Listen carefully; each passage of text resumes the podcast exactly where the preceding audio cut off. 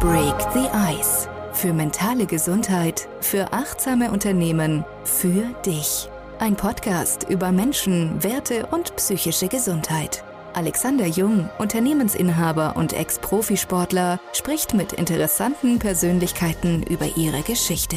Lass dich inspirieren. Lass dir Mut machen.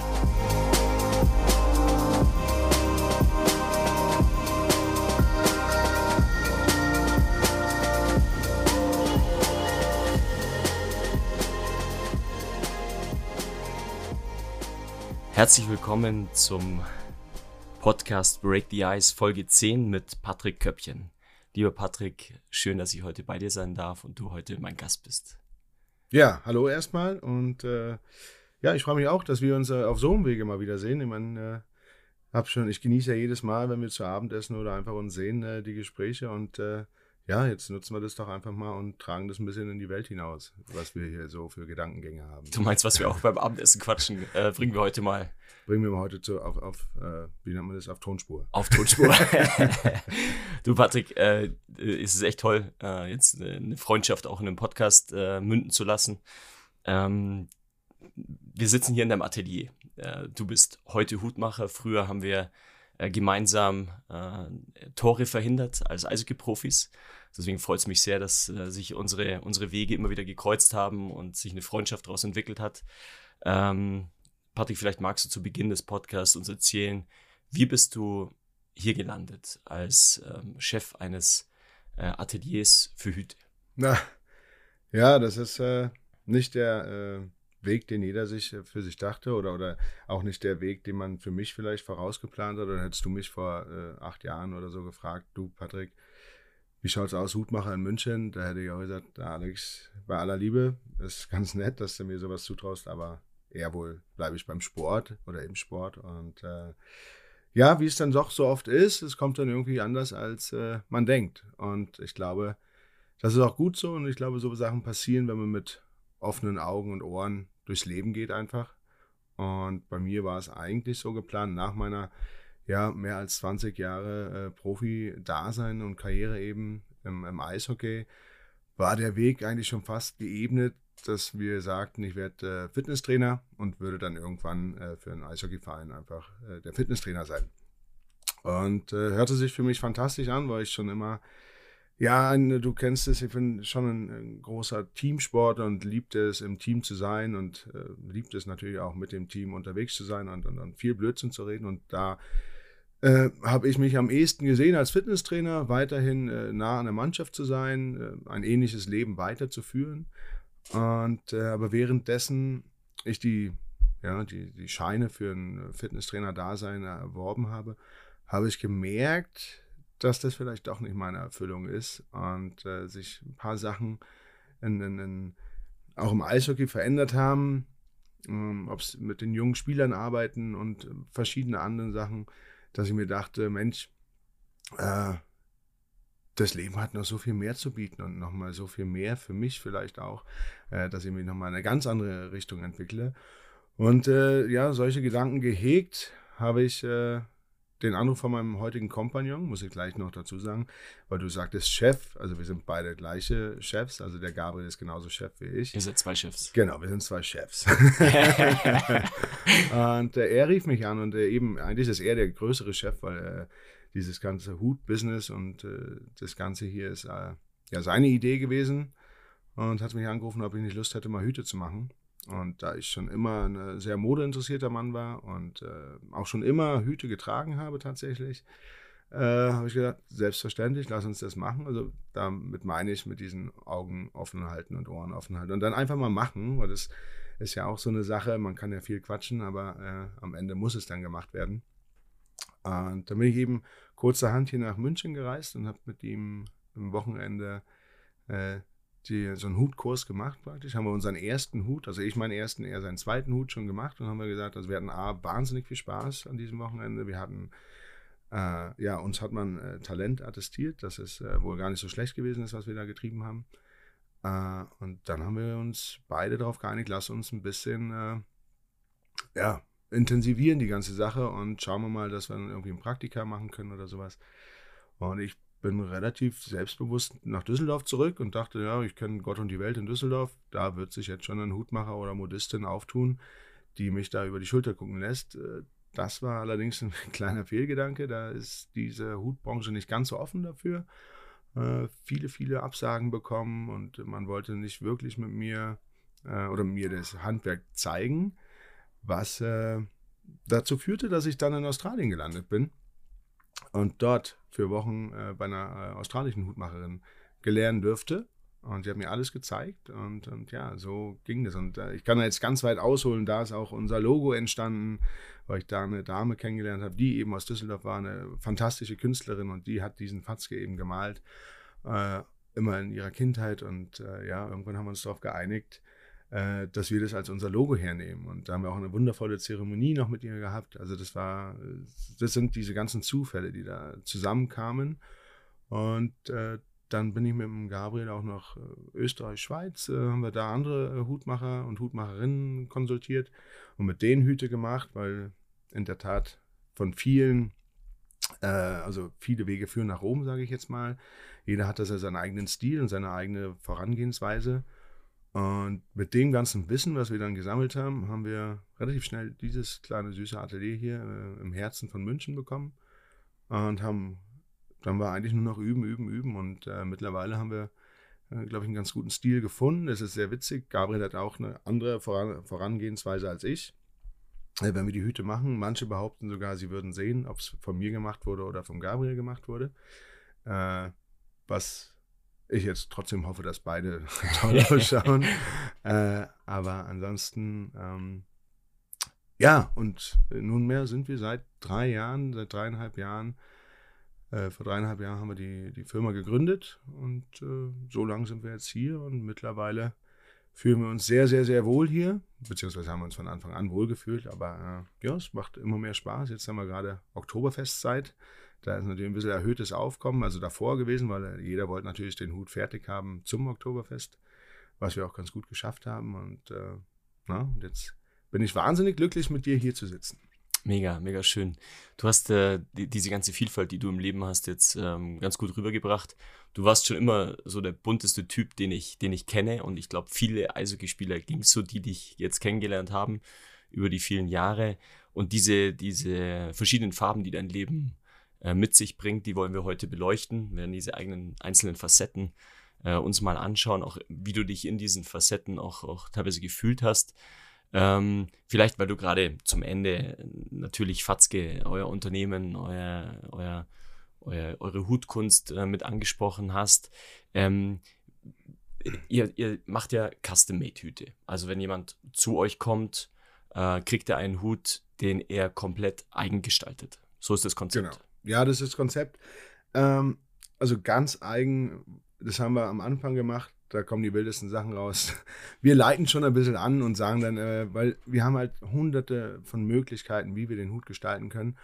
Und Menschen, die das zum ersten Mal dann, also die Kunden, die wir haben, wir machen äh, immer nur auf Termin und nehmen uns dann eine Stunde Zeit, dass es einfach ein bisschen intimer wird, dass man einfach ein bisschen ja, aus dem Leben plaudern kann und dadurch entstehen dann diese Kreationen, weil dann äh, sagen wir oft gerne, nehmen wir Stationen aus dem Leben mit in den Hut mit auf. Oder, oder ähm, wir lieben es, wenn Leute persönliche Sachen mitbringen, ob es Ringe, ob es äh, Perlen von der Oma, Münzen vom Opa, solche Sachen einfach mitbringen und die können wir am Hut wundervoll bearbeiten. Oder vom, von, von der Tochter das Kleid zerschneiden als Innenfutter.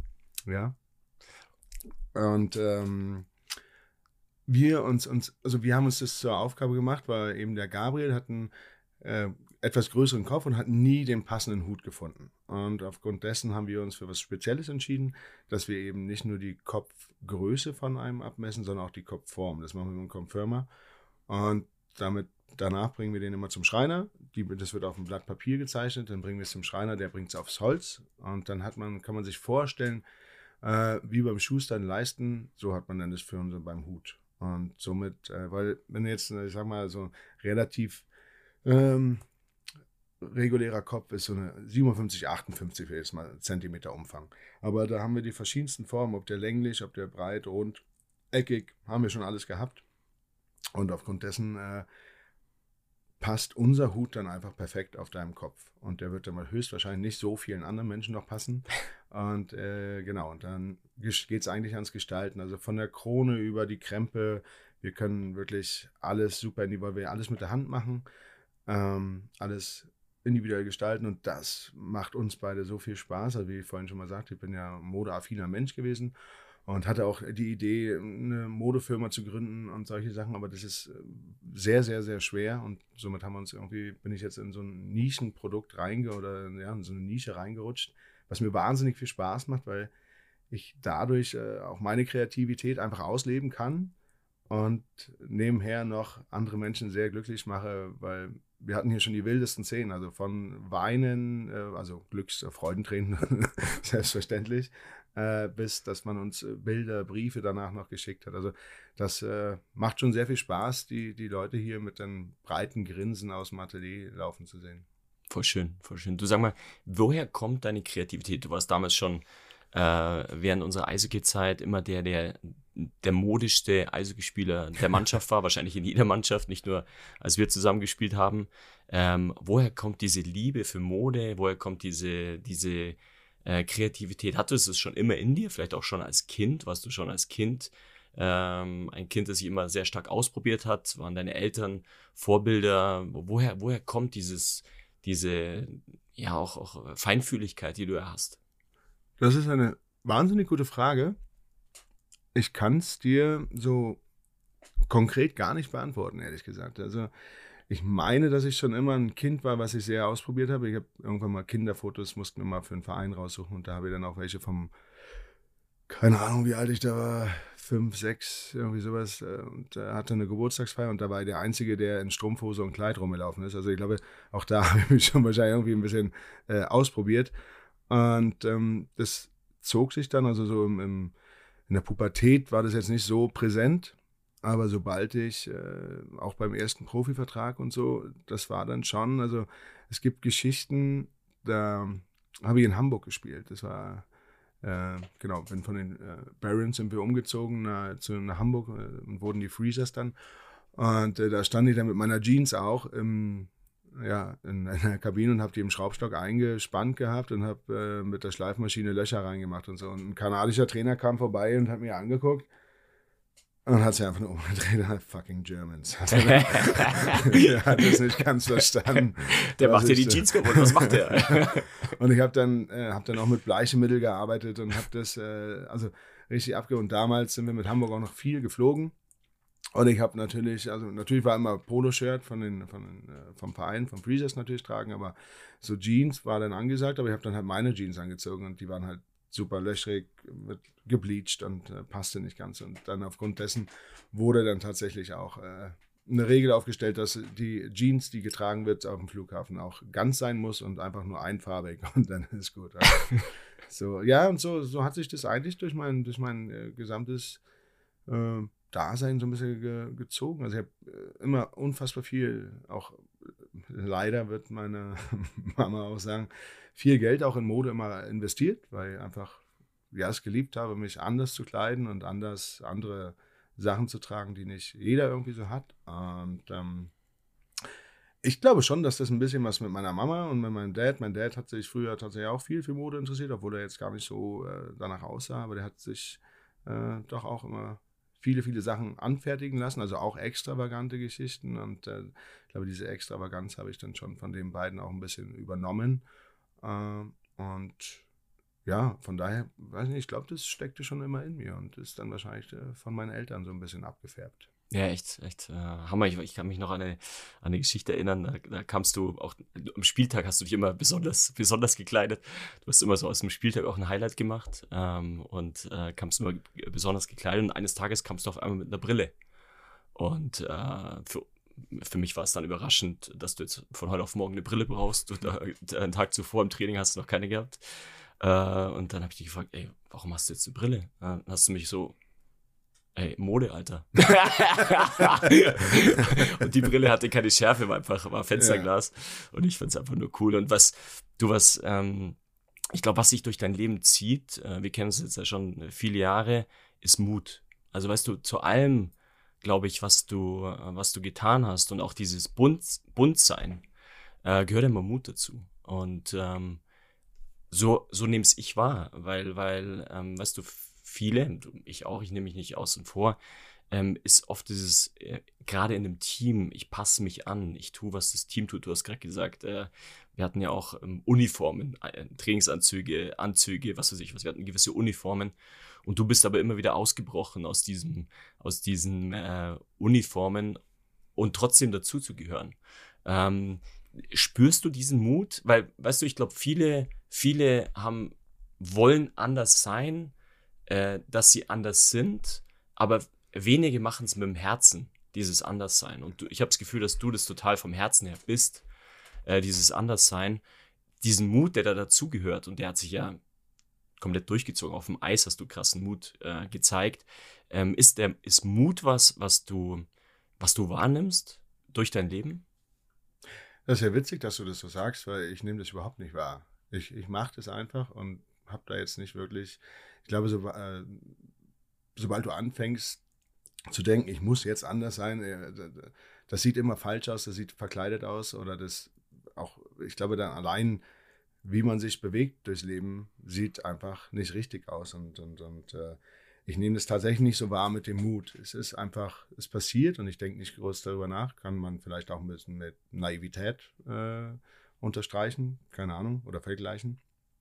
Äh, aber all das, was du sagst, also ob es jetzt früher im, im Eishockey war, dass ich mich kopfüber in Schüsse reingeschmissen habe, die äh, mir leicht mein ganzes Gesicht, also ist ja eh schon genügt, äh, genügend äh, geschädigt, aber ähm, äh, da hätte sicher noch sehr viel mehr passieren können.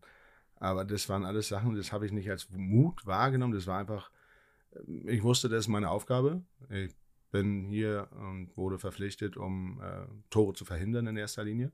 Und um, um voranzugehen an einer Mannschaft. Das habe ich schon immer sehr gerne gemacht, aber auch das war nicht, also ich habe jetzt nicht zu Hause gesessen und dachte mir, morgen gehe ich mal voran. Das ist einfach irgendwie in mir und, und, und passiert. Und genauso, äh, wenn man jetzt mit dem, dem Laden hier schon mal äh, hier drin sitzen, äh, mit dem Gabriel, haben wir, äh, ich glaube, hätten wir alles durchgerechnet und, und, uns da wahnsinnig viel Gedanken, weil wir mitten in der Corona-Zeit auch äh, das Geschäft gegründet ähm, und ganz viele haben zu mir, warum gehst du jetzt aus Düsseldorf weg? Du hast hier alles, du hast all deine Freunde da, was natürlich richtig ist. Und äh, ich hätte sicher auch da ein tolles Leben weiterhin gehabt, auch als Fitnesstrainer sicherlich. Äh, aber keiner hat verstanden, warum ich nach München gehe. Und ich habe, ja, das fühlt sich richtig an, das, das muss ich jetzt machen und ich mache das jetzt einfach. Und wir haben nicht überlegt, wie viele Hüte müssen wir verkaufen, wie viel, das ist alles so. Wir haben gesagt, wir machen es jetzt einfach mal. Wir haben Spaß dran. Wir, das, das, das ist was Tolles. Das, das muss jetzt gemacht werden. Und ich habe gesagt, ins Eishockey kann ich immer zurückgehen in irgendeiner Art und Weise. Und, und äh, weil ich glaube, da habe ich mir einen Namen erarbeitet und kenne einfach noch viel, viele, viele Menschen, die, glaube ich, Interesse hätten, mit mir zusammenzuarbeiten, einfach. An, in welcher Position auch immer. Aber das ist natürlich auch ein Stück weit eine Sicherheit, die man hat, ganz klar. Aber in erster Linie habe ich da nie mehr dran gedacht oder, oder denke heute nicht dran. Ich habe andere Aufgaben im Eishockey jetzt, also Kommentatoren-like. Äh, und von daher äh, ist das wahrscheinlich, also viele würden auch sagen, das war sehr mutig, was wir hier gemacht haben, dass wir einfach so aufgemacht haben, mitten in der Pandemie, ohne wirklich eine Ahnung zu haben, wie kommen Hüte an. Also wir haben keine Marktforschung betrieben oder solche Sachen, ob man hier in München.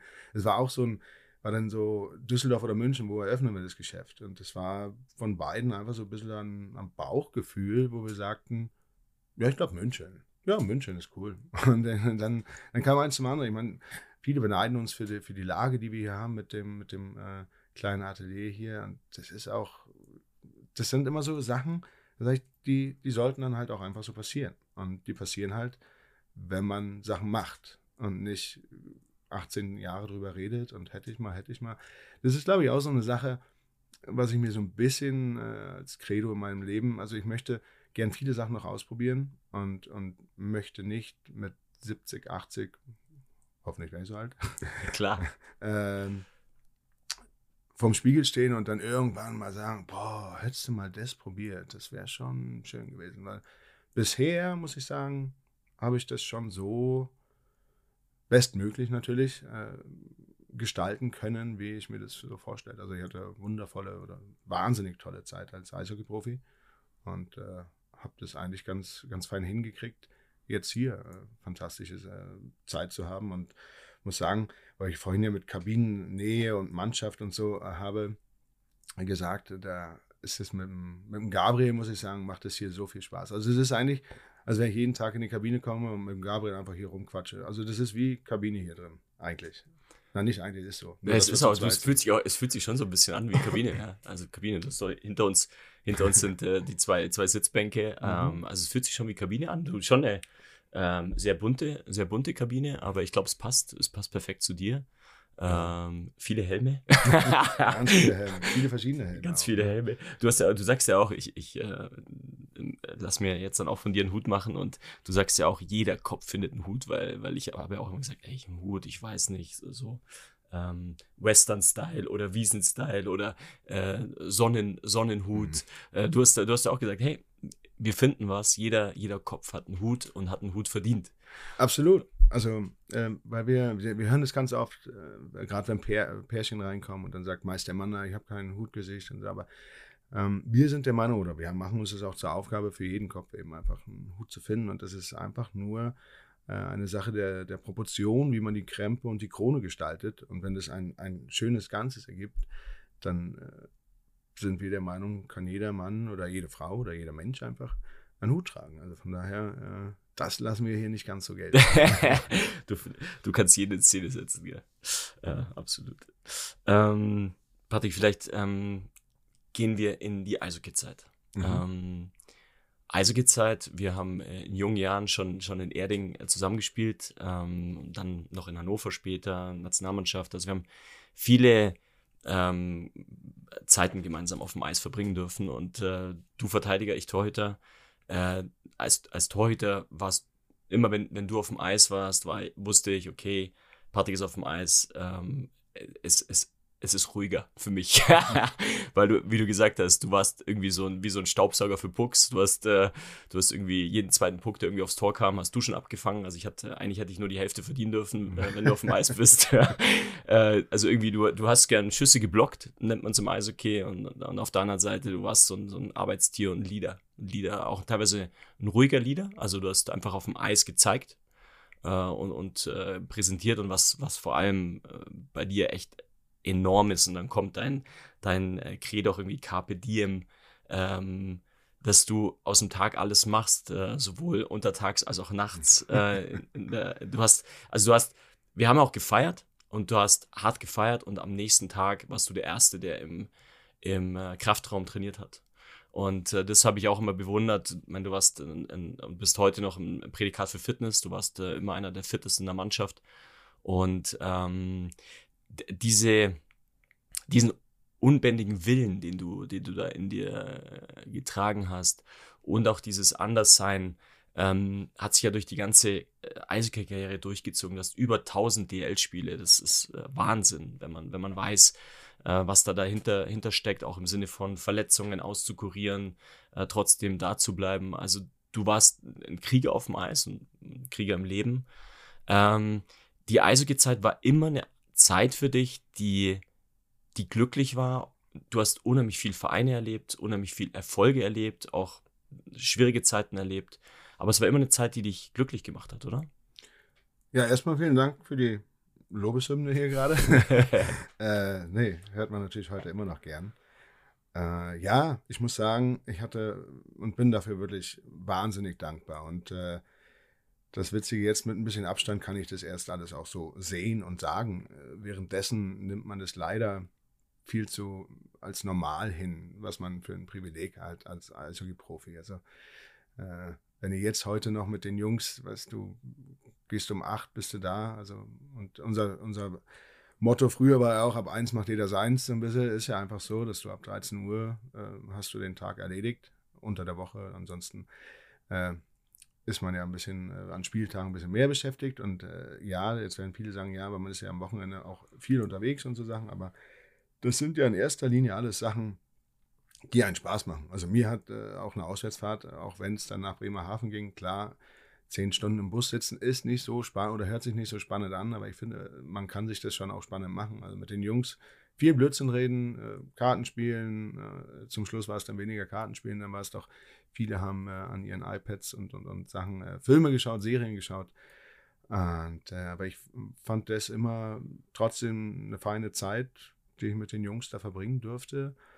Und wie du sagst, äh, natürlich macht es sehr viel mehr Spaß, wenn man erfolgreich spielt und wenn man, wenn man Erfolge hat.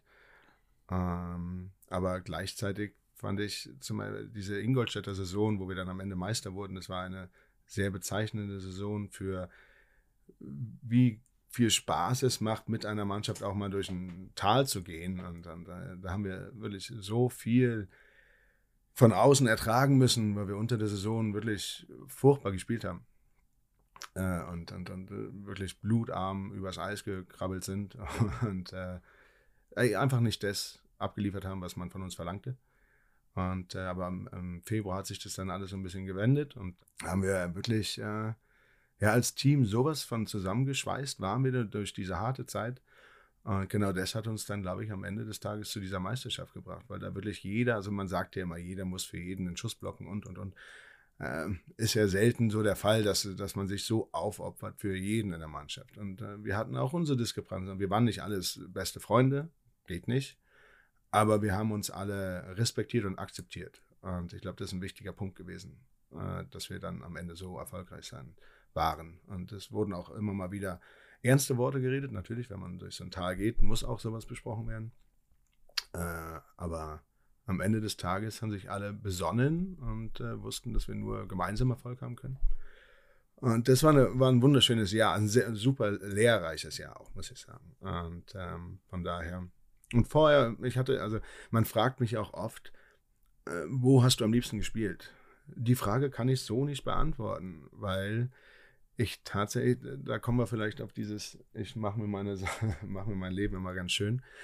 Ich habe in, in, jeder Stadt habe ich äh, A, tolle Menschen kennenlernen dürfen und habe mir auch jede Stadt, also man kann sagen, ach ja, Mensch, Ingolstadt so eine kleine Stadt und du, du kommst aus Hamburg. Natürlich ist Ingolstadt, wenn ich, wenn ich aus, ich kam aus Hamburg und bin nach Ingolstadt gekommen, natürlich ist Ingolstadt nicht Hamburg. Aber Ingolstadt ist trotzdem, hat andere schöne Facetten gehabt, die in Hamburg nicht hatte. Also in Hamburg kann ich sagen, musste ich eine Dreiviertelstunde ins Training fahren. In Ingolstadt bin ich fünf Minuten zum Training gefahren. Da habe ich wiederum Zeit gehabt, andere Sachen zu machen. Also, und Ingolstadt, also ich liebe Bayern tatsächlich, muss ich als Berliner einfach auch mal sagen. Äh, auch wegen der Nähe der Berge und solche Sachen. Und äh, von daher war das für mich, also Ingolstadt nennt sich ja Großstadt. Das, das, das würde ich jetzt nicht ganz unterschreiben, ehrlich gesagt. Aber ich fand es ich finde es ein, ein, schöner Ort und ich habe mich da wahnsinnig wohl gefühlt. Äh, und äh, genau dasselbe mit Nürnberg, Hannover. Äh, Hannover war damals auch so, da bin ich auch aus Hamburg gekommen. Äh, und war natürlich auch irgendwie, bin ich da mit meiner damaligen Freundin, bin ich so durch Hannover gelaufen und habe gedacht, puh, das sind ganz schön viele graue Mäuse hier. Also keiner hat gelächelt, alle waren irgendwie, also so die erste Begehung Hannovers Innenstadt war dann eher so, oh, ich mach, ich versuche wirklich alles, um toll zu spielen, dass wir hier ganz schnell wieder wegkommen.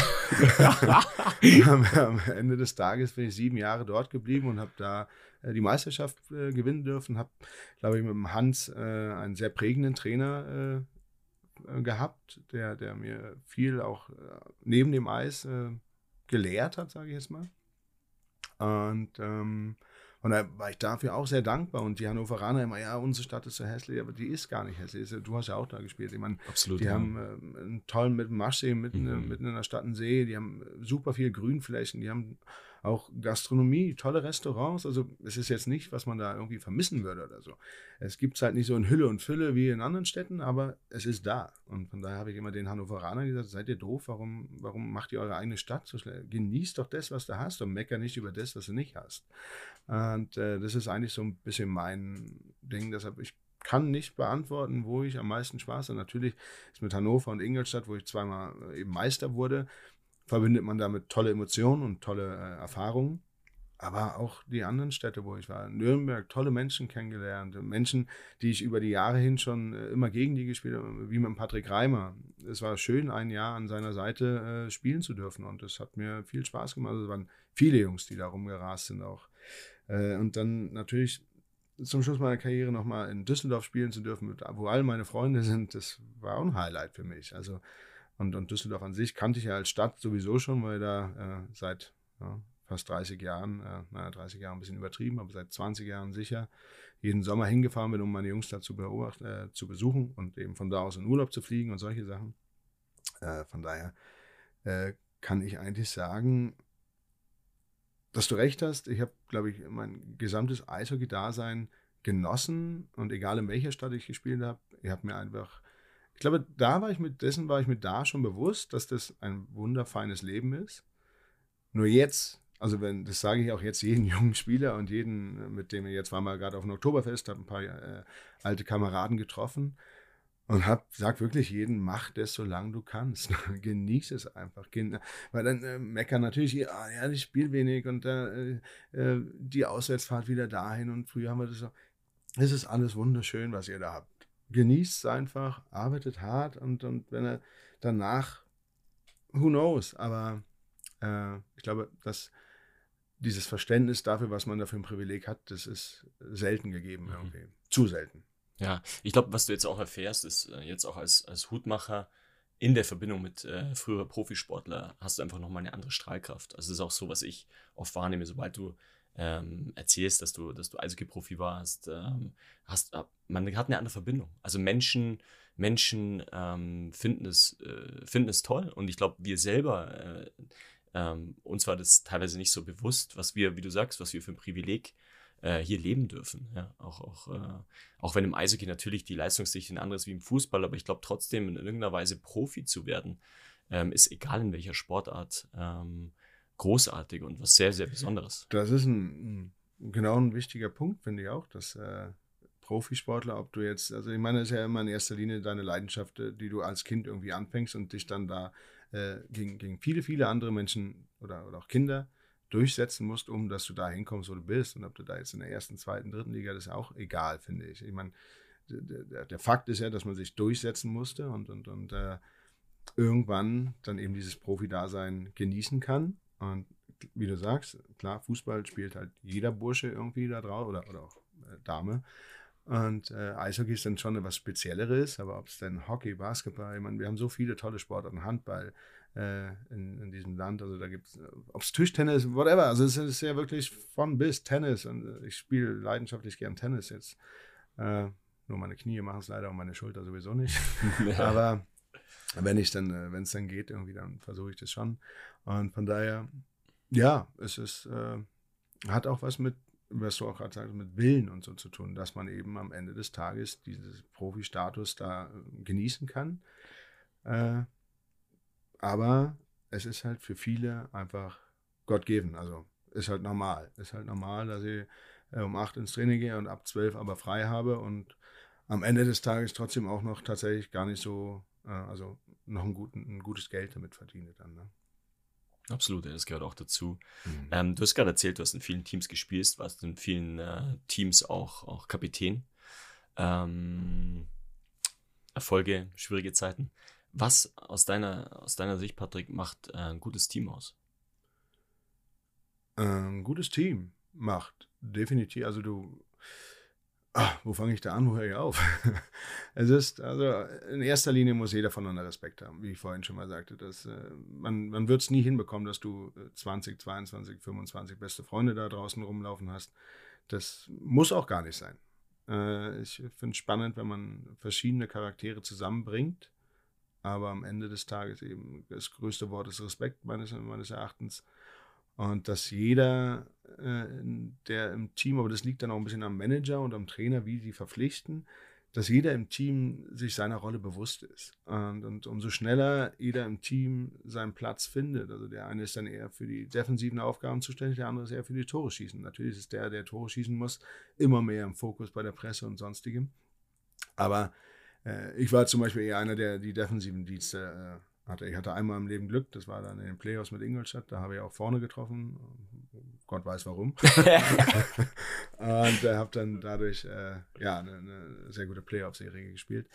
Äh, aber und das, darum geht es aber dann dass der, der die Tore schießt, dass der eben den Defensiven auch respektiert und genau die Arbeit auch äh, feiert und lobt. Und es war immer, da muss ich wieder an Hans Sach sagen, der war auch ein Trainer, der genau diese äh, Werte vertreten hat und genau nach den Werten eingekauft hat oder, oder einkaufen lassen hat und hat sich so sein Team zusammengestellt, bis es dann irgendwann in Hannover äh, zur Meisterschaft gemündet hat, weil äh, ja, einfach die richtigen Charaktere zusammenkamen. Jeder im Team wusste, wo er hingehört, was er zu tun hat und, und, und hat auch, weil man braucht nicht dieses Meckern, ah, warum habe ich so wenig Eiszeit, warum spiele ich äh, keine Überzahl und ich bin doch eigentlich besser. Und das habe ich früher, als ich jung war, habe ich auch immer gedacht, warum spiele ich das nicht, warum mache ich das nicht?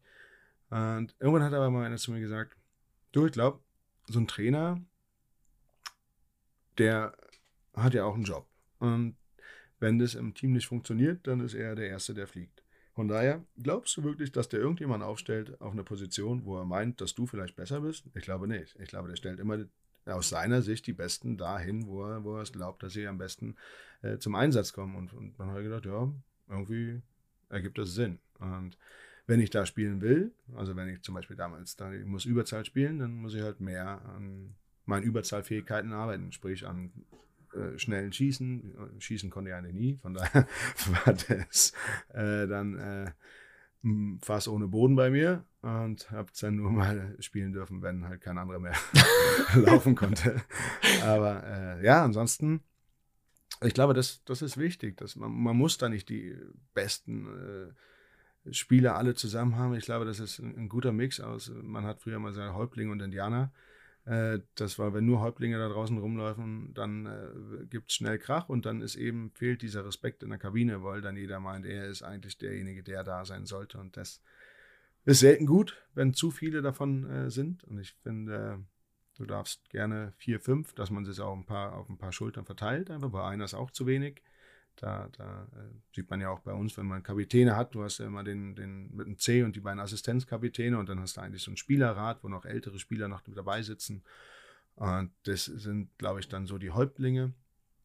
Und der Rest sollte einfach Indianer sein, aber mit Freude. Ich war mit Freude, ich war so ein, ich war anfangs Indianer und bin dann aber mit Freude ein Häuptling geworden und habe mich aber über jeden Indianer gefreut, der da äh, draußen rumgerannt ist. Wenn ich die Leidenschaft bei jemandem gesehen habe oder so, dann, dann war das auch mal egal, wenn da irgendjemand mal Blödsinn macht oder so. Oder äh, ja, wie ich hin und wieder vielleicht mal am Abend auch über die Stränge geschlagen hat, aber wenn man dann nächsten Tag einfach wieder marschiert ist und, und, und das eher nicht aufgefallen ist, dass man da unterwegs war, dann war das völlig fein, auch für die Trainer. Ich habe das oft gehabt, dass Trainer dann zu mir kamen und so, Patrick, gestern war wieder ein bisschen länger.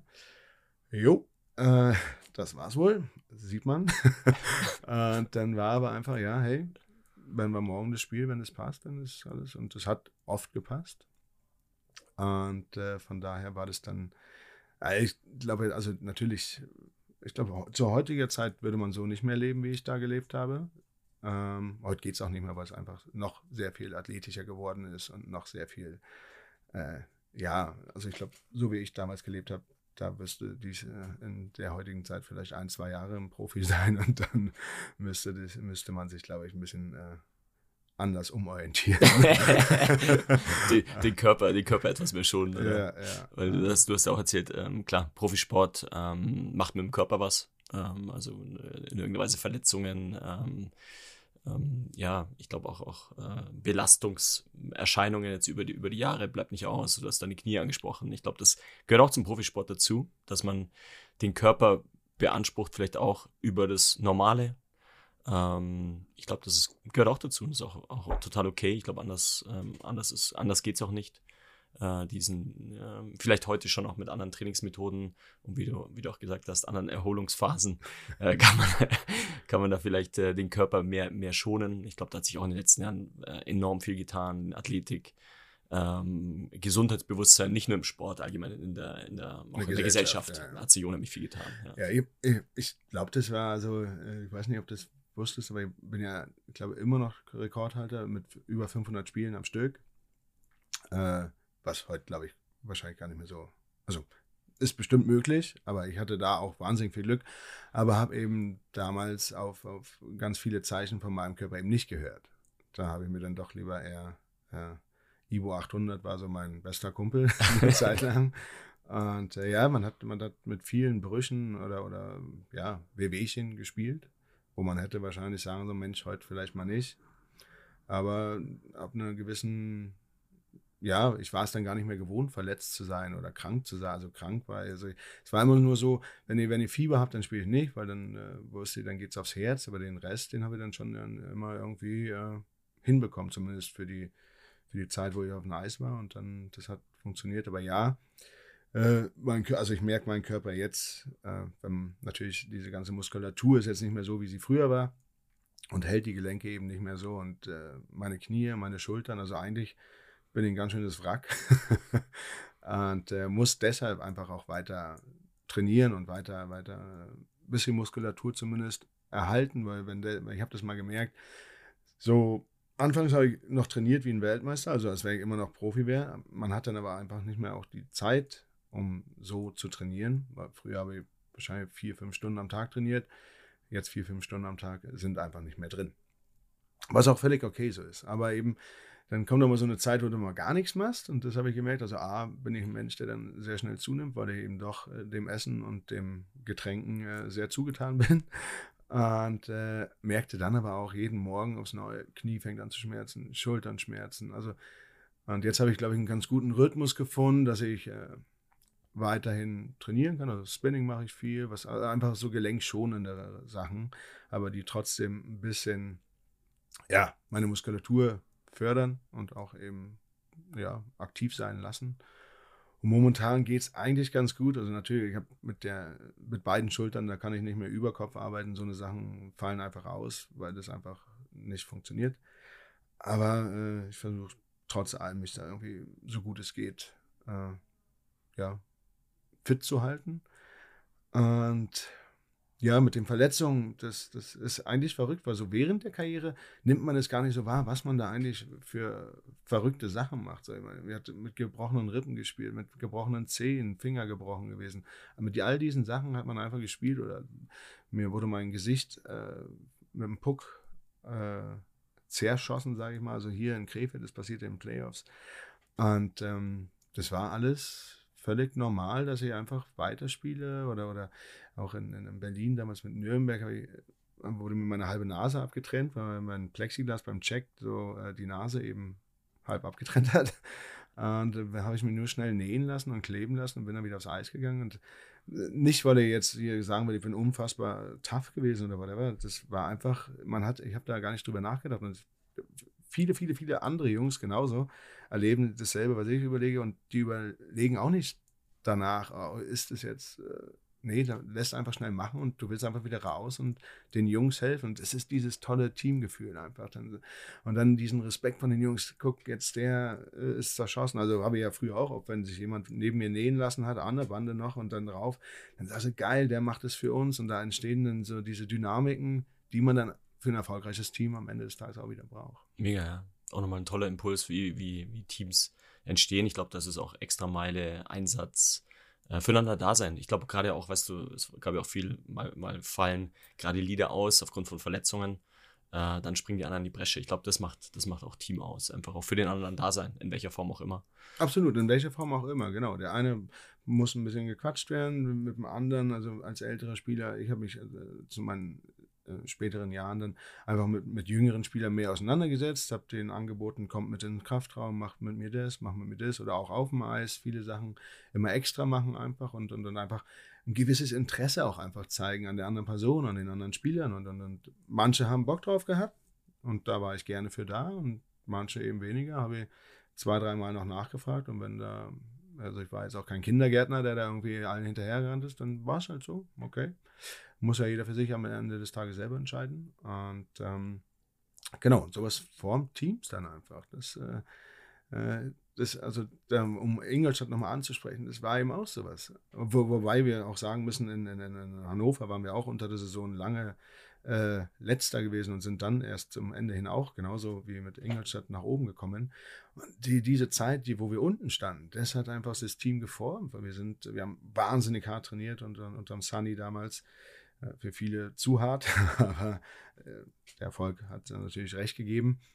Aber da waren, wir wurden von den Fans beschimpft, wir wurden, äh, ja, äh, viele haben keinen Pfifferling mehr auf uns gesetzt und, und da wussten wir, dass die da draußen, die helfen uns jetzt nicht raus. Also wir müssen das schon als Mannschaft hier drin für uns intern erstmal klären. Und äh, da haben wir viele Sitzungen gehabt und viele Gespräche und dann, äh, wie gesagt, wurde auch mal lauter. Und man hat sich auf dem Eis auch mal massiv bearbeitet, sage ich mal, im Training. Aber ja, irgendwann kam dann dieser Klickmoment und dann lass uns das mal zusammen hier machen. Und dann kam auch wieder, dann waren auch alle wieder irgendwie auf unserer Seite und, und, und dann haben wir auch die Unterstützung erfahren, äh, die wir, die wir, die wir brauchten auch in dem, weil ohne dem wäre es sicher auch nicht gegangen. Und äh, siehe da, man wird Meister am Ende. ja, allen Respekt. Patrick, wie, ähm, du hast jetzt gerade dein, dein brennendes Eishockey-Herz äh, gezeigt und, und wie, wie war der Übergang? Du hast es vorhin gesagt, äh, klar, du hast dann ähm, nach der Eishockey-Karriere daran gedacht, vielleicht im Eishockey zu bleiben, aber hast dann diesen Weg gefunden mit Gabriel äh, als, als ja, ähm, Hutmacher. Und wie war, aber wie war der Übergang für dich, wenn du so eine große Passion hattest im Eishockey und dein Herz so fürs Eishockey gebrannt hat? Ähm, wie war der Übergang für dich äh, emotional? Also wie war das? Schon schwer. Schon schwer, muss ich sagen. Also es war ja mit, also ich hatte ja diese große Schulterverletzung äh, im letzten Spiel gegen Augsburg. Und äh, dann war, also mein Plan war eigentlich noch ein Jahr zu spielen. Ob das jetzt bei Düsseldorf gewesen wäre oder woanders, das steht jetzt in den Sternen, das brauchen wir auch so, also wird auch nie beantwortet werden. ähm, und da habe ich lange, lange äh, Monate noch in der Reha verbracht und habe da wirklich äh, fünf, sechs Stunden am Tag gearbeitet, um einfach noch dieses eine Jahr spielen zu können. Irgendwann musste man dann einfach feststellen, dass es für den Profisport nicht mehr reicht. Äh, auch gerade wenn ich später nochmal ein Kind haben sollte oder so, mit dem wir ja auch ganz gerne noch normal spielen können und nicht die ganze Zeit so rumlaufen. Und von daher äh, mussten wir schweren Herzens diese Entscheidung treffen mit Doktoren und Physiotherapeuten. Äh, und dann bin ich doch erstmal ins Loch gefallen. Absolut. Ich äh, hatte ja diese, mh, mm, ja, nach der OP war ja immer noch diese Hoffnung da und dann war aber auf einmal diese Hoffnung, die da irgendwie am, äh, das Licht am Ende des Tunnels, das war erloschen. Und äh, doch, da, und da ich ja schon immer äh, ein Freund von Bars und äh, Gastronomie war, habe ich mich äh, dann eine ganze Zeit erstmal dem gewidmet. Und ähm, hatte dann aber das große Glück eben, mit dem Nicky Mond drüber zu reden und da entstand dann diese Idee, das Fitnesstrainer zu werden. Und dann ist für mich relativ, also da, ich glaube, ich weiß noch genau das Gespräch, wir haben in einem Café in Düsseldorf gesessen und da haben wir eben philosophiert, dass er sich sowas vorstellen könnte. Und da habe ich gesagt, das ist das Ding. Und ich bin, glaube ich, einer der, also das war seit langer Zeit wieder ein, ein wahnsinnig glücklicher Tag für mich, weil ich mich da sofort gesehen habe. Ich dachte, ja, dann mache ich das doch. Das ist doch toll, das ist toll. Das. Und äh, ja, dann habe ich es natürlich äh, irgendwann gemerkt, dass es doch nicht so toll ist, wie ich mir das alles vorstellte. Und dann war wieder so dieses, ja, wohin soll ich gehen? Und dann hatte ich aber eben das große Glück, dass es nicht jetzt so ein halbes Jahr dauerte. Das waren tatsächlich nur so ein, zwei Wochen und da rief eben Gabriel an. Und dann hat sich das relativ schnell so ergeben und dann hatte ich auch gar nicht mehr so die Zeit, äh, ich sage jetzt mal, zu trauern oder, oder, oder, oder ähm, mich mit negativen Gedanken zu beschäftigen oder so, weil ich hatte dann für mich relativ schnell äh, begriffen, okay, mit dem Fitness, das magst du nicht, das will, wird, wird nichts und äh, habe mit diesem Hut äh, ja so meine andere Leidenschaft, die Mode, die, die Vielseitigkeit, dieses Kreative gesehen und äh, bin dann einer, der ich konnte auch früher, wenn ich Eishockey gespielt habe, ich äh, gibt ja so viele schlaue Menschen, die nebenbei noch studieren konnten und, und all diese Sachen oder, oder andere Sachen wirklich ernst nehmen. Das, das für mich war Eishockey und das war so mein Fokus und ich habe nicht nach links und rechts schauen können, weil ich einfach ein Mensch bin, wenn ich was mache, dann muss ich das richtig machen. Also ich, viele können es, ich kann es leider nicht. Und ähm, dann war für mich dieses, okay, jetzt ist Hut. Und dann habe ich mich sehr schnell einfach nur noch damit beschäftigt und das hat mich äh, dann emotional schon stabilisiert, sage ich jetzt mal. Und, und ich hatte wieder einen, schönen Sinn, ein schönes Ziel für mich gehabt. Und, und äh, das hat mich dann eigentlich abgeholt. Natürlich denke ich auch heute noch immer mal wieder an schöne Zeiten, gerade wenn man jetzt, jetzt war gerade Eröffnungsspiel von der 30. DEL-Song, äh, Düsseldorf-München. alle meine Freunde stehen da an der Bande oder sitzen oben. Also von daher, das war äh, wunderschön mit anzuschauen. Und natürlich unterhält man sich immer mal wieder über alte Zeiten, wenn man mit denen zusammenkommt. Aber das war schön. Das darf auch immer, das soll auch immer schön bleiben und es wird auch immer wieder für Anekdoten sorgen. Aber äh, ich bin schon sehr glücklich im Hier und Jetzt, muss ich sagen, dass ich äh, mich hier eben ausleben kann. Mit dem Gabriel, an, einen fantastischen äh, ja, Geschäftspartner, aber auch sehr, sehr guten Freund äh, mittlerweile äh, gefunden habe, der es mir wirklich auch sehr einfach gemacht hat, äh, diesen Switch. Und ich könnte mir momentan wirklich nichts Besseres vorstellen. Das ist äh, mittlerweile bin ich, glaube ich, hier im, im Hut-Business angekommen. Ich hab, fand das immer, anfangs war es natürlich so, dass viele mich immer noch, ach, der ehemalige Eishockeyspieler wahrgenommen haben. Was heute noch passiert, dass immer mal wieder äh, Fans reinkommen und ein Foto machen wollen oder so, was völlig nett und fein ist. Aber äh, ich fand es, äh, war mal am Kölner Flughafen, bin ich gelaufen und dann kam wieder eine Frau ganz aufgeregt zu mir. Ich habe schon gedacht, oh, was habe ich mit der gemacht? Aber ähm, da dann äh, hatte sie, ja, du bist doch der Patrick, du bist der Patrick. Ich sage, ja. Und dann kam aber eben nicht der Eishockeyspieler, sondern der Hutmacher Fatzke, der macht tolle Sachen, echt toll. Und dann habe ich gesagt, okay, cool. Und das war immer so das Ziel, dass man eben nicht mehr nur als dieser ehemalige Eishockeyspieler, sondern als Hutmacher wahrgenommen wird. Und das ist immer mehr vermehrt. Viele wissen gar nicht mehr, dass ich auch mal Eishockey gespielt habe. Und, und, von daher, das ist ganz schön eigentlich. Und äh, das äh, erreicht zu haben in doch relativ kurzer Zeit, äh, macht einen, also macht uns dann auch schon ein bisschen stolz, dass wir das so, so unerfahren und als Quereinsteiger, wie wir sind, dass wir das dann doch äh, ganz gut hinbekommen haben, weil man so ein Business zu führen ist ja auch, also ist ja nicht nur, dass wir nur Hüte machen, da gehört ja noch so viele andere Sachen drumherum. Und, äh, aber das kriegen wir ganz gut geregelt eigentlich.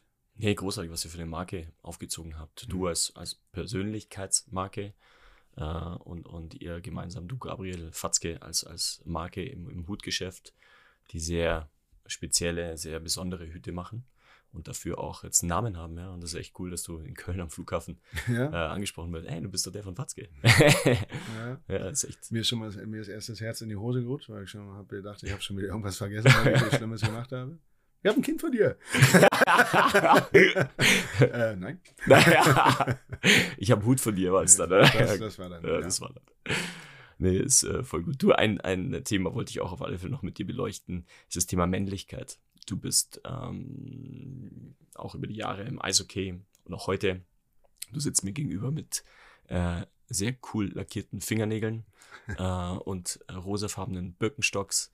Äh, du warst schon immer einer, der, ich glaube, beides, sowohl männliches als auch weibliches, in sich vereint hat, wenn man das als, als weibliches sehen mag. Ähm, wie, wie siehst du deine Männlichkeit und wie hat sich deine Männlichkeit aus dem Profisport jetzt in, in, in, in dein neues Leben ähm, auch weiterentwickelt? Puh, wie hat sich das weiterentwickelt? Ja, wir hatten es vorhin ja schon mal so kurz neben dem Mikrofon besprochen. Und äh, super interessante Frage. Und ich muss sagen, ich, ich nehme mich gar nicht als dieses männliche wahr. Ähm, ein, ein sehr gutes Beispiel, weil du auch gerade meine, meine Fingernägel ansprichst. Äh, die habe ich bei einer, bei einer, also ich lasse die ja machen, ich mache mach das nicht selber, weil das kann ich nicht, das können andere sehr viel besser. Und äh, war dann äh, bei einer Dame, die es gemacht hat und die war erst ein bisschen überrascht, hä? okay, Mann will jetzt mit Altrosa und Silber die Fingernägel, weil ich glaube, beim Mann ist es wahrscheinlich dann eher so, okay, schwarz machen wir sie mal und dann bist du der Rockstar, so in diese Richtung. Ja? Äh, nee, ich habe aber meine Fingernägel an einen Hochzeitsanzug angepassen lassen, dass das Altrosa zum Anzug passt und Silber fand ich einfach, ich mag Silber einfach. Und äh, ja, sie war erst ein bisschen irritiert. Hm und dann hat sie aber eben genau das gesagt, was du sagtest, äh, zu meiner Freundin dann allerdings. Sie hat noch nie einen Mann die Fingernägel gemacht und das fand sie aber sowas von männlich, als ich die dann getragen habe und wir dann Fotos für sie gemacht haben, weil sie wollte natürlich auch für ihre Kundschaft zeigen, hey, Männer lassen sich auch Fingernägel machen. Und sie hat sie es nicht gedacht, aber das war sowas von männlich für sie, dass ich so selbstverständlich mit diesen Fingernägeln dann da rausgelaufen bin und das einfach ja. Für mich ist es ja selbstverständlich. Also ich habe jetzt gerade Bock, ob ich das in einem Jahr noch mache, weiß ich nicht. Aber jetzt gerade habe ich einfach Bock, meine Fingernägel zu machen, weil ich finde, das ist sehr dekorativ. sieht super gepflegt aus. Und von daher, äh, ich liebe das auch, äh, hier an den Hüten rumzuspielen und vor den Kunden und dann sehen, äh, man hat, also der Finger ist ja da auch im Fokus, weil ich ja viel zeige und viel ähm, Beispiele bringe. Ähm, und da habe ich jetzt auch noch nie irgendwie eine Erfahrung gemacht, die komisch wäre. Also meisten sagen, hey, schöne Fingernägel oder wow. Also ich glaube, ein paar meiner besten Freunde, die sind da immer noch sehr zwiegespalten. aber, äh, aber jetzt kommen wir zurück zu dieser Männlichkeit. Wie hat, also ich glaube, damals habe ich meine Männlichkeit schon sehr darüber definiert, definiert dass ich äh, sehr viele Muskeln hatte, äh, dass ich äh, ja, ein harter Hund in, in, jeder, also niemals Schmerz zeigen, nie, äh, ja, auch gerade für einen Gegner war es ja früher äh, wichtig, dass selbst wenn deine Rippe gebrochen ist, darfst du denen ja nicht zeigen, dass deine Rippe gebrochen ist, weil dann weiß der ja, wo er dich oder dass du äh, eben eine Schwachstelle bist oder hast. Und äh, da war es für mich, da habe ich mich sehr darüber definiert, über, über meinen Körper und über äh, Stärke zeigen einfach.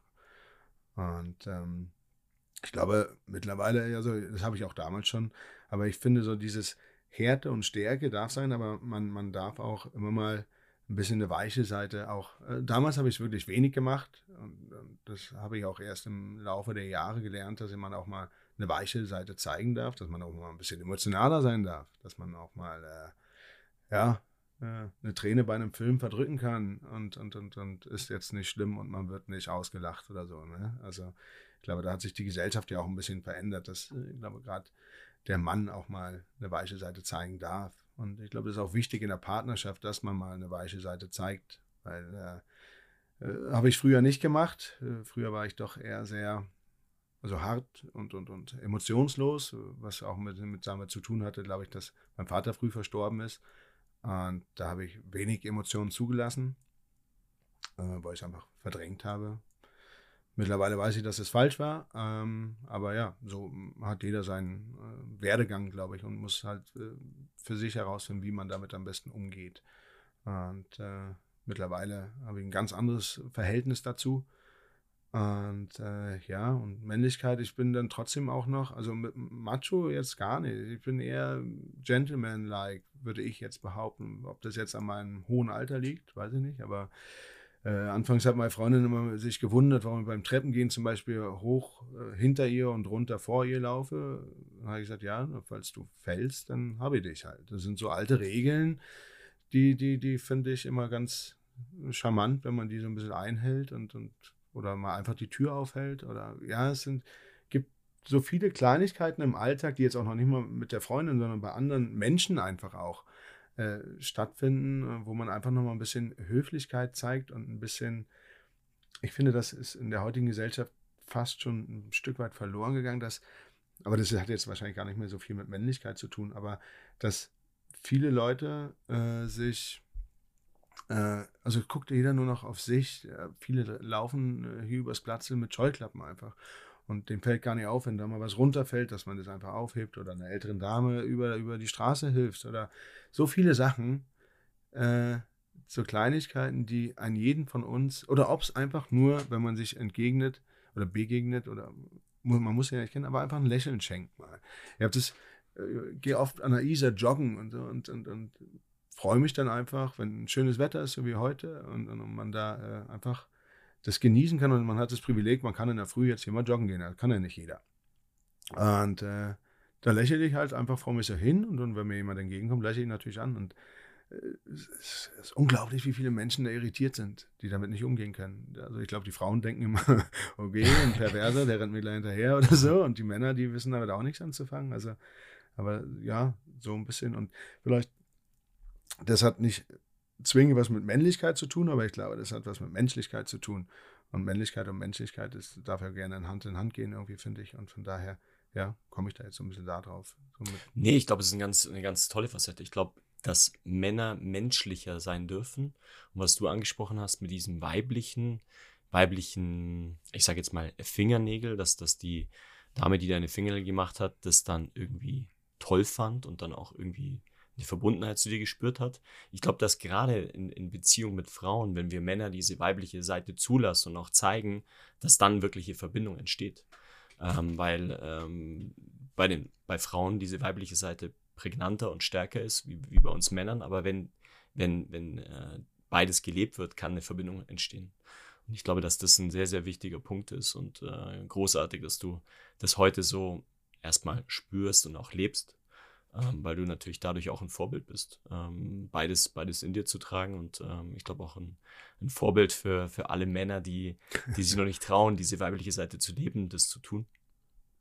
Ja, also ob ich da jetzt ein, ein, ein Vorbild bin oder, oder, oder, also ich, wie ich vorhin auch schon sagte, ich, ich mache mir jetzt gar nicht so die Gedanken, äh, wie kommt es da draußen an, wer nimmt das wahr und wer nimmt es nicht wahr. Ich habe gerade einfach Bock drauf und, und dann jetzt, dann, dann mache ich es. Und dann, mir ist es dann doch ziemlich egal, was die Leute um mich herum sagen. Also wenn mich jemand deshalb verurteilt und deshalb mit mir ungern essen geht oder sich nicht mehr mit mir treffen möchte oder, oder, oder mich deshalb einfach abstempelt und sagt, nee, mag ich nicht, dann finde ich das ziemlich schwach, weil also mein Fingernagel hat, glaube ich, nicht, nichts mit dem, mit dem Patrick Köpfchen zu tun, äh, was ich sage und was ich denke. Und von daher äh, sind das nur kleine Äußerlichkeiten, die ich einfach mich gerne mal ausprobiere und gucke, und jetzt taugt es mir gerade. Wie gesagt, äh, kann im halben Jahr wieder ganz anders sein. Äh, aber jetzt gerade fühlt es sich sehr, sehr gut an. Voll, voll authentisch. Ist total, total cool. Ähm, was vielleicht auch noch da ganz gut dazu passt, wir haben zusammen eine Yogalehrerausbildung gemacht. Ja. Äh, du bist auch Yogalehrer. Äh, du, du lebst es heute, glaube ich, ähm, vielleicht in deinem täglichen Leben, aber du arbeitest gerade oder du gibst keine Yogastunden. Oder wie, wie ist gerade dieses Yogalehrer sein für dich? Wie, wie kam es auch dazu, dass du Yogalehrer äh, wurdest und was hat es mit dir gemacht? Der Yogalehrer, mein Yogalehrer-Dasein oder, oder zu der Lehre bist eindeutig du. du hast mich dahin gebracht, weil ich äh, zu der Zeit, wo wir uns getroffen haben, ähm, habe ich das für eine fantastische äh, ja, Möglichkeit für mich gesehen. Äh, A, mehr in diesen Yoga-Thema mich reinzufuchsen und, und, und B, habe ich damals äh, viel Yoga in, in, Düsseldorf noch gemacht gehabt und, und fand es immer wirklich wahnsinnig schön, wie gut ich mich danach gefühlt habe. Und habe das dann daheim auch immer wieder ein bisschen praktiziert, so gut es ging. Äh, und ja, dann hatten wir ein Treffen und du sagtest, du machst es gerade in Wien. Und ich fand die Idee schön, das nicht hier in München oder irgendwo zu machen, sondern eben in Wien, weil habe mir auch ja oft äh, viele und gute Gespräche, aber dass man einfach äh, am Abend nicht wieder in seinen Alltag geschmissen wird, sondern dort eben ein Stück weit äh, sein Hotelleben hat oder einfach ein bisschen spazieren gehen kann und, und all das, was äh, untertags auf einen eingeprasselt ist, wir haben ja wahnsinnig viel lernen müssen oder es waren ja viele Informationen, die man da an so einem Wochenende bekommen hat. Und die zu verarbeiten und so, das war äh, eine sehr schöne, ja, ich glaube, wenn du fragst, was hast du mit mir, mit mir gemacht? Ich glaube, ich bin äh, sehr viel bewusster mit mir und meinem Körper jetzt. Ich bin mir aber auch mit meinem Leben an sich äh, gehe ich sehr viel bewusster um und, und, und äh, schaue dann schon auch, dass ich Sachen mache, auf die ich Lust habe und mich nicht äh, ja, in Sachen hineinreden lasse oder Sachen mache, wo ich eigentlich gerade gar keine Lust habe. Wenn es mir mal nicht so gut geht. Ich, früher war dieses spezielle Fear of Missing Out, war ja, äh, also die Angst, was zu verpassen, das war bei mir sehr, sehr ausgeprägt. Von daher habe ich auch keine Party und nichts äh, A, nie verpasst und B, auch war ich immer der Letzte, der nach Hause gegangen ist, weil hätte ja noch was passieren können. Und äh, das, sowas zum Beispiel ist jetzt gar nicht mehr so. Ich gehe immer noch gern weg und bin aber, ich kann meine Zeiten jetzt ein bisschen besser einteilen. Und wenn ich halt mal nicht auf der Party bin, die findet auch ohne mich statt. Also ist jetzt nicht so schlimm. Und ich glaube, ich habe in meinem Leben so viel erlebt. Ähm, so viel Neues kann da auch gar nicht mehr dazukommen. Äh, und aufgrund dessen, nee, bin ich sehr viel entspannter und, und schon ein paar, jetzt alles aufzählen, weiß ich nicht, aber einfach Sichtweisen ein bisschen geändert und, und äh, die ändere ich auch nach jedem Male, wenn ich mit dir zusammensitze. Wir haben ja auch immer sehr interessante Gespräche und auch lehrreiche, weil wir doch manchmal äh, von Seiten des Betrachten, von ganz anderen Seiten eben, was aber super spannend ist. Und äh, ja, momentan kann ich es leider nicht so äh, in den Alltag einbauen, wie ich es möchte. Ich hätte auch ganz gerne, äh, die Idee war dahinter ja auch, dass man vielleicht mit, mit Hockeyspielern da ein bisschen zusammenarbeitet. Ich glaube, dass das besser zu vermitteln ist, wenn das ein ehemaliger Profi gemacht hat, als wenn man da irgendeine Yoga-Lehrerin oder also fürs Auge ist vielleicht die Yoga-Lehrerin interessanter, aber äh, oder Yoga-Lehrer eben vor so eine Hockeymannschaft äh, stellt, weiß ja ganz genau, was da geredet und was da passiert. Von daher war da so die Idee, aber das habe ich leider zeitlich alles nicht so umsetzen können. Und mittlerweile, äh, damals unsere Nancy hat ja gesagt, eigentlich muss man direkt dranbleiben, wenn man das gemacht hat. Und da bin ich jetzt ein bisschen raus. Ich glaube, dass ich aber, also ich habe mir fest vorgenommen, auf jeden Fall, weil ich einfach weiß, wie gut es einem ja tut und wie gut es ist, wenn man danach, also einfach mal diese Stunde für sich hat auch. Ne? Also da passieren ja viele Sachen, äh, dass ich da jetzt erstmal wieder an Yogastunden teilnehmen werde hier in, in, München und dann einfach mal gucken, wohin die Reise geht. Also es ist jetzt nicht zwingend, dass ich da irgendwie, aber das war auch nie so die Absicht, dass unbedingt da jetzt ein äh, Yoga-Lehrer oder Yoga-Trainer-Dasein äh, herauskommen muss in erster Linie war das tatsächlich für mich und meine Murmel und, und, und äh, habe immer tolle Wochenende mit dir verbracht. Ja. Und äh, von daher äh, schauen wir, was daraus wird. In erster Linie muss ich jetzt aber, glaube ich, erstmal wieder aktiv an, an Stunden teilnehmen und mich da wieder ein bisschen rein stretchen, sage ich jetzt mal, rein grooven und dann, äh, ja, aber auch da, witzigerweise, weiß ich jetzt noch, wegen Anderssein und einfach trauen und machen. Äh, wir haben ja dann zum Abschluss jeder eine Stunde geben müssen. Und äh, du warst ja leider nicht bei meiner Stunde dabei. Nee, oder? das war, das war die Corona-Zeit, weißt ja, du, da genau. war, da war ja teilweise noch, ähm, ich glaube, wegen irgendwelchen Regularien. Ähm, Aber ich überlege gerade, warst du, warst du äh, am. Ich war dabei, am, also ich Laptop war, genau, ich war dabei? hybrid dabei. Ich war hybrid dabei, du warst der, du konntest in Wien sein, ich weiß ja. auch nicht genau, was, was da war aber irgendwie war es mit Corona, ja, ja. Äh, Corona-Thematik. Und ähm, du warst live in Wien, hast deinen, deinen Abschluss gegeben. Ich habe den auch noch sehr genau vor Augen. Und äh, ich war Hybrid dabei, ja.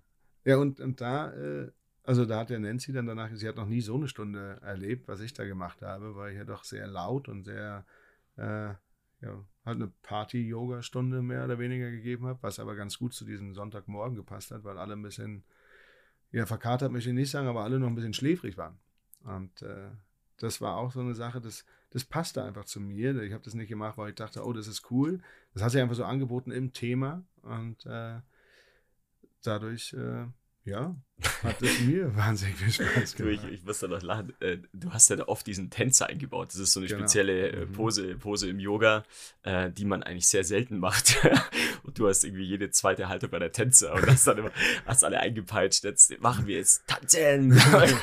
ja, das und das Coole war ja, es gibt in, in Wien gibt's ähm, ähm, eine, eine sehr große Yoga-Community und auch ähm, so ein, ein das Studio oder die mehrere Studios haben und die äh, Eigentümerin dieses Yoga-Studios äh, war ja in dieser Stunde und hat dir nach der Stunde ein Angebot gemacht, du kannst morgen äh, bei ihr als Yogalehrer anfangen. Also da siehst du auch, auch da ist anders sein, auch in der Yoga-Welt. Weißt du, Yoga-Welt ist ja teilweise auch angepasst. Und ich glaube, auch da geht es darum, den eigenen Weg zu finden.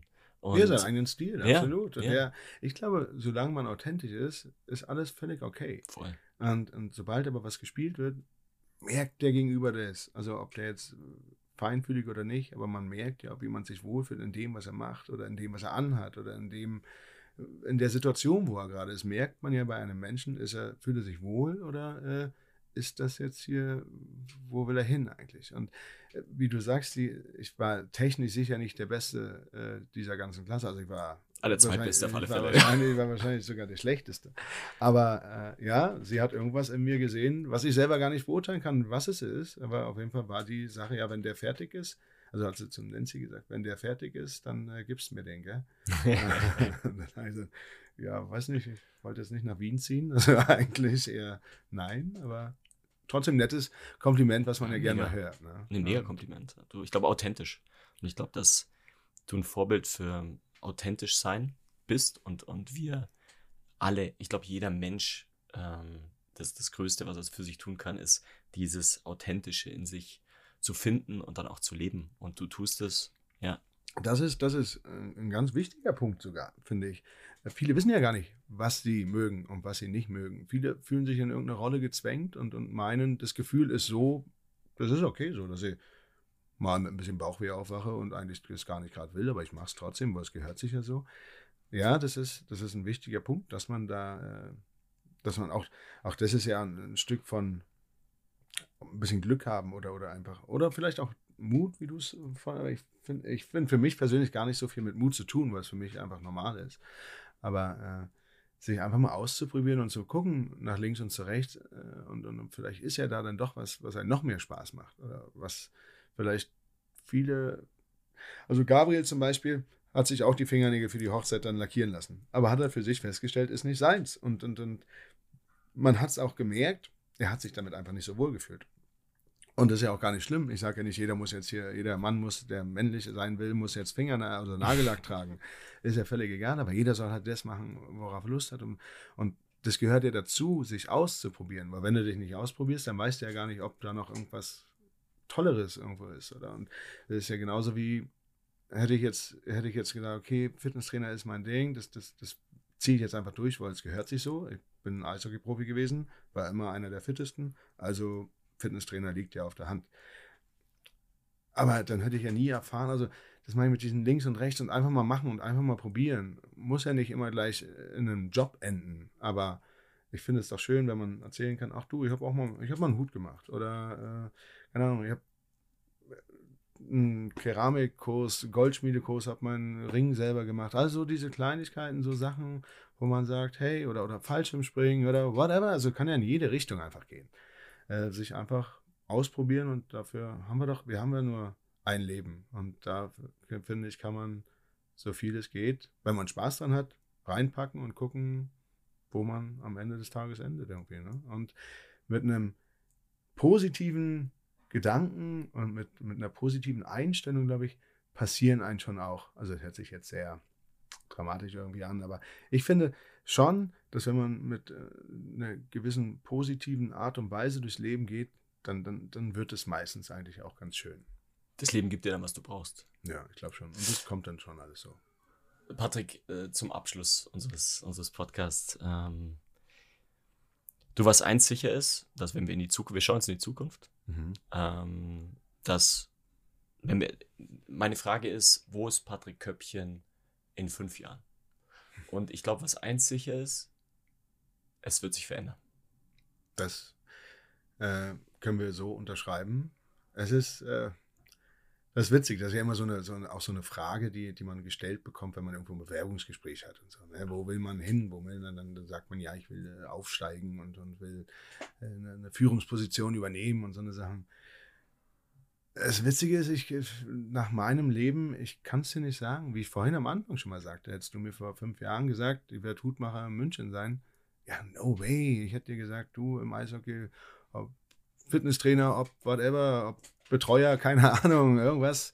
Aber ich wäre sicher nicht auf Hutmacher gekommen. Und, und, und aufgrund dessen kann ich dir das nicht so beantworten. Ich hoffe einfach, äh, dass der Patrick Köpfchen in fünf Jahren immer noch glücklich ist. Und äh, das ist, glaube ich, das Wichtigste und, und dass er gesund ist. Das hoffe ich. Und äh, darauf passe ich auf. Und äh, natürlich erhoffe ich mir oder arbeiten wir darauf hin, dass wir mit, mit Fatzke ein bisschen expandieren. Äh, wir haben viele Ideen, ob, ob, ob es jetzt in Europa weit ist oder wir vielleicht sogar Asien äh, mal unter die, unter, unter die, Lupe nehmen, genau, und äh, uns da mal äh, ein bisschen mehr mit auseinandersetzen so Sachen sind natürlich Zukunftsideen für die Firma Fatzke. Wie mein Leben weiterlaufen wird, ob ich dann verheiratet bin, Kinder habe, ich weiß es nicht. Momentan bin ich sehr glücklich in der Beziehung und äh, freue mich da jeden Tag, äh, eine tolle Frau an meiner Seite zu haben. Das hoffe ich in fünf Jahren immer noch so ist. Äh, das ist so ziemlich alles, was ich dir dazu sagen kann. Ähm, also ich will, ja, also es wäre schön, wenn es äh, anders ist, weil es wäre komisch, wenn wir in fünf Jahren uns hier wieder treffen und ich dir genau dieselben Geschichten erzähle. Ich glaube, da, da, da passieren viele, viele Sachen. Äh, man muss die einfach nur zulassen und in, in gewissen Dingen muss man es auch einfach dann mal machen. Äh, aber da bin ich mir ziemlich sicher, dass ich mit dem Gabriel das hinbekomme. Und dann können wir gerne in fünf Jahren den Podcast nochmal machen und dann gucken wir, was alles passiert. Das machen wir auf alle Fälle. Ich hab, das machen wir auf alle Fälle. Ich freue mich auf alle Fälle auf alles, äh, was da passiert, was du sagst. Äh, diese Veränderung zu sehen. Du hast es total richtig gesagt. Ich glaube, im, im Leben geht es um Veränderung. Geht nicht um Stillstand, geht um ständige Veränderung. Veränderung in Richtung gesund und glücklich sein. Total. Ähm, danke einfach, Patrick. Es war grandios, äh, mich mit dir auszutauschen, ähm, mit dir befreundet zu sein und einfach danke für, für die Zeit. Ja, ich sag vielen lieben Dank für, für, für die Plattform hier, dass wir uns auch so mal äh, austauschen konnten. Und äh, es hat mir wahnsinnig viel Spaß gemacht. Jederzeit gerne wieder. Und äh, bin auch sehr glücklich, dich an meiner Seite zu haben und äh, mit dir immer mal wieder einen Abend oder einen Nachmittag zu füllen. Und äh, selten mit jemandem so tolle Gespräche. So, ja, Gespräche, die, die einem noch lang nachwirken, sage ich jetzt mal. Und das äh, finde ich immer wieder beeindruckend und deshalb waren auch die, die Wochenenden, die ich in Wien mit dir verleben durfte, sehr speziell und sehr, sehr dankbar dafür. Und schön, dass es dich gibt. Danke. Dank. Danke dir.